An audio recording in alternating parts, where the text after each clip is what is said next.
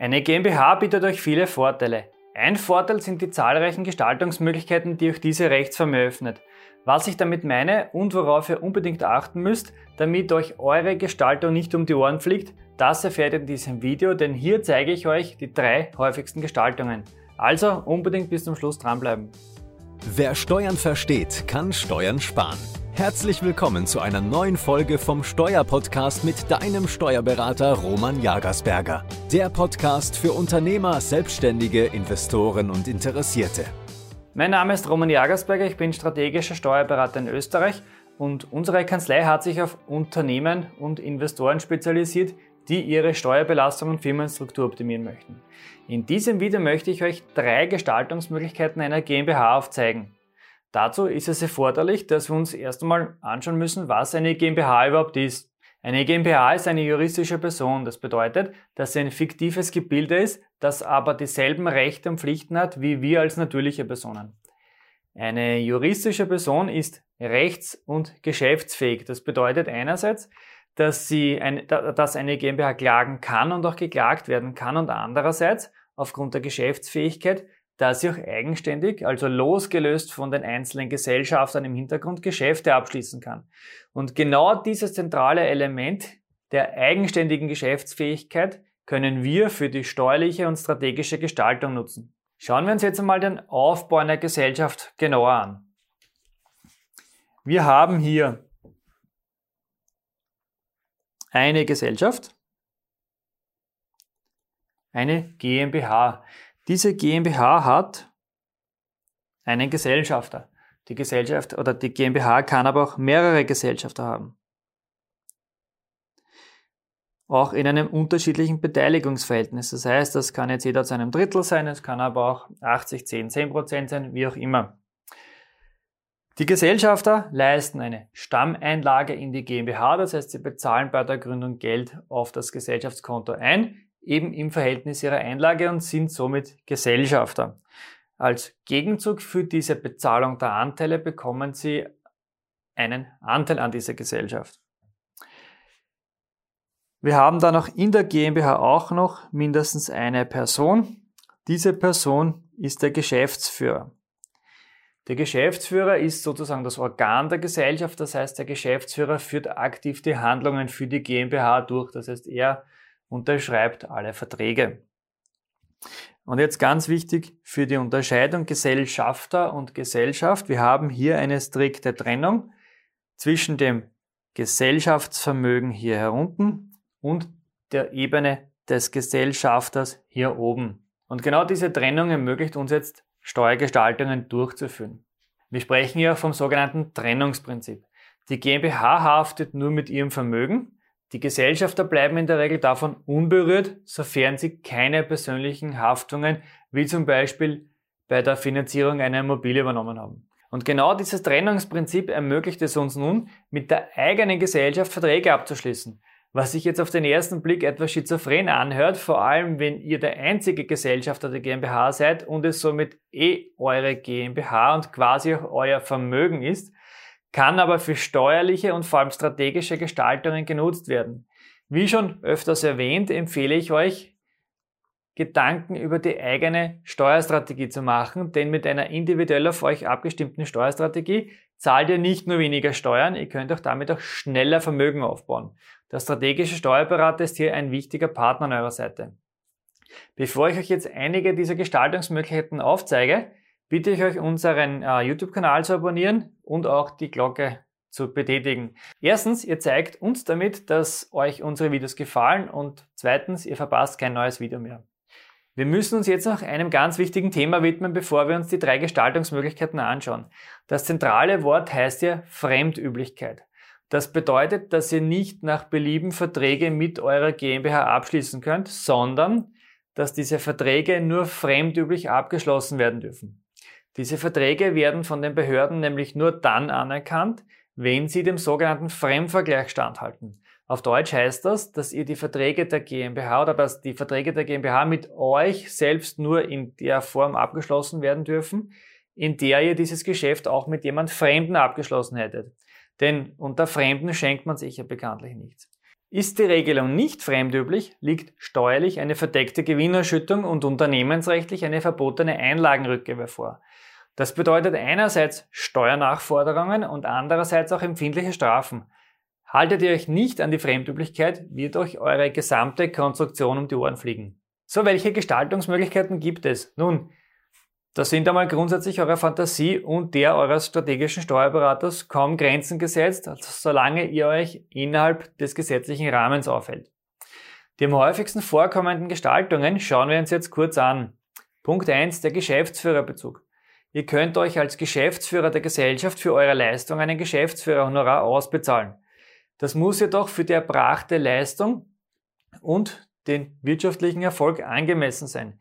Ist es das nicht, also ihr einen, bekommt ihr einen zu hohen Geschäftsführerbezug, der fremd, der nicht fremdüblich ist, beziehungsweise fremdunüblich ist, dann liegt hier eine verdeckte Gewinnerschüttung vor. Ist der Bezug hingegen zu niedrig, also steht er in keinem Verhältnis zu eurer erbrachten Leistung, spricht man hier von taschengeldähnlichen Charakter. Das heißt, dass diese, dieser Geschäftsführerbezug quasi als Taschengeld angesehen wird dann wird eben dieses Taschengeld als verdeckte Gewinnerschüttung gewertet. Gestaltungsmöglichkeit 2, Mietverträge. Eine GmbH ermöglicht es euch quasi mit euch selbst Mietverträge abzuschließen. Was auf den ersten Blick etwas eigenartig klingen mag, kann aber zahlreiche Vorteile mit sich bringen. Diese Mietverträge können nämlich in zwei Richtungen gehen. Variante 1, die GmbH mietet von euch. Das heißt, ihr besitzt im Privatvermögen zum Beispiel ein Geschäftslokal, welches eure GmbH gerne nutzen möchte. In diesem Fall kann sich die GmbH mit ihrem Betrieb einmieten und an euch die Miete bezahlen. Das hat den Vorteil, dass ihr Einkommen von der GmbH generiert, das nicht der Sozialversicherungspflicht unterliegt.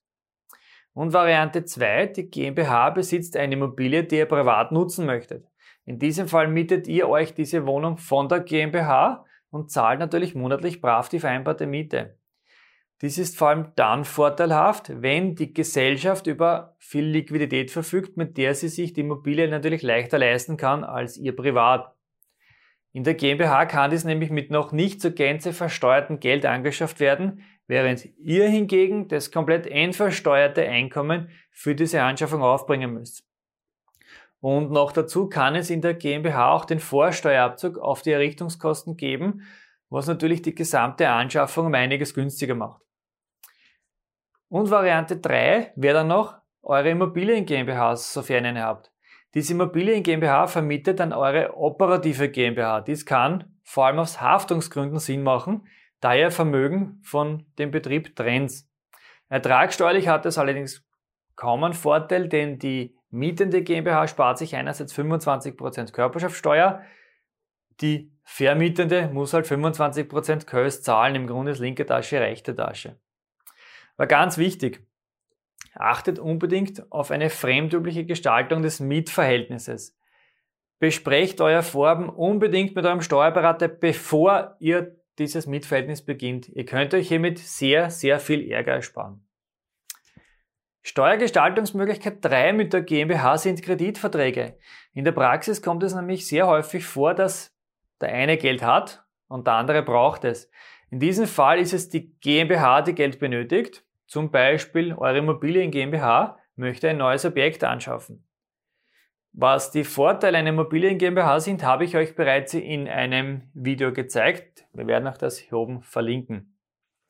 Wie bekommt ihr jetzt nun für dieses Investment das benötigte Kapital in diese Immobilien GmbH? Nun, da gibt es mehrere Möglichkeiten wieder. Eine davon ist das Gesellschafterdarlehen.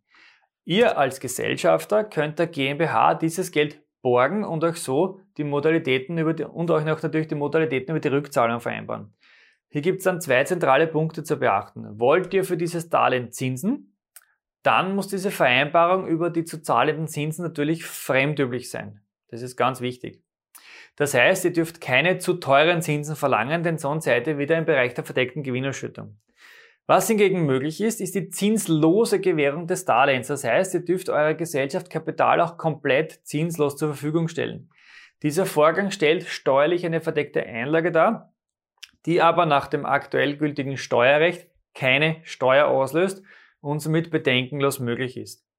Habt ihr jedoch Zinsen vereinbart, bedenkt aber bitte folgendes. Die Zinsen in der GmbH führen zu einer Steuersparnis von 25%. Ihr persönlich habt natürlich Zinserträge, die einkommensteuerpflichtig sind. Das bedeutet, ihr müsst diese Zinserträge in eurer persönlichen Einkommensteuererklärung angeben und mit dem vollen Steuertarif, nämlich mit bis zu 50% versteuern. Die Kapitalertragssteuer von 27,5% ist ja nämlich nicht anwendbar. Bitte beachten. Daher fragt euch bitte, ob dies in eurem Fall wirklich sinnvoll ist. Denn in den meisten Fällen gewinnt hier nur das Finanzamt. Und das wollen wir natürlich nicht. Es kommt aber auch regelmäßig vor, dass nicht die GmbH, sondern der Gesellschafter Geld für private Zwecke benötigt. Zum Beispiel für ein neues Auto oder zum Beispiel für den Bau eines Hauses oder Kauf einer Wohnung. Wenn eure GmbH liquide ist, also über ausreichend Cash verfügt, macht es natürlich durchaus Sinn, eure GmbH um einen Kredit zu bieten, anstatt zur Bank zu gehen. Das spart euch Einiges natürlich einmal an Zeit und vor allem an Kosten.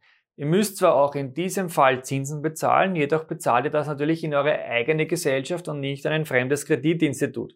Und auch hier gilt natürlich wieder das Zauberwort der Fremdüblichkeit. Das ist wieder hier ein zentrales Element. Die GmbH darf euch als Gesellschafter Geld natürlich nur dann borgen, wenn ihr gewisse Anforderungen, vor allem in Bezug auf die Bonität erfüllt und natürlich auch der Kredit- oder Darlehensvertrag mit fremdüblichen Konditionen abgeschlossen wurde. Und es gilt hier nicht nur eine schriftliche Vereinbarung, es muss auch so gelebt werden. Das ist auch ganz wichtig. Und noch zu bedenken bitte, der Kredit von der GmbH an euch darf keinesfalls zinslos erfolgen. Werden keine Zinsen an die GmbH bezahlt, also an eure Gesellschaft, dann sind wir sofort in der verdeckten Gewinnerschüttung bzw. in der verbotenen Einlagenrückgewähr. Wenn euch dieses Video gefallen hat, lasst es uns mit einem Like wissen und wir sehen uns wieder im nächsten Video.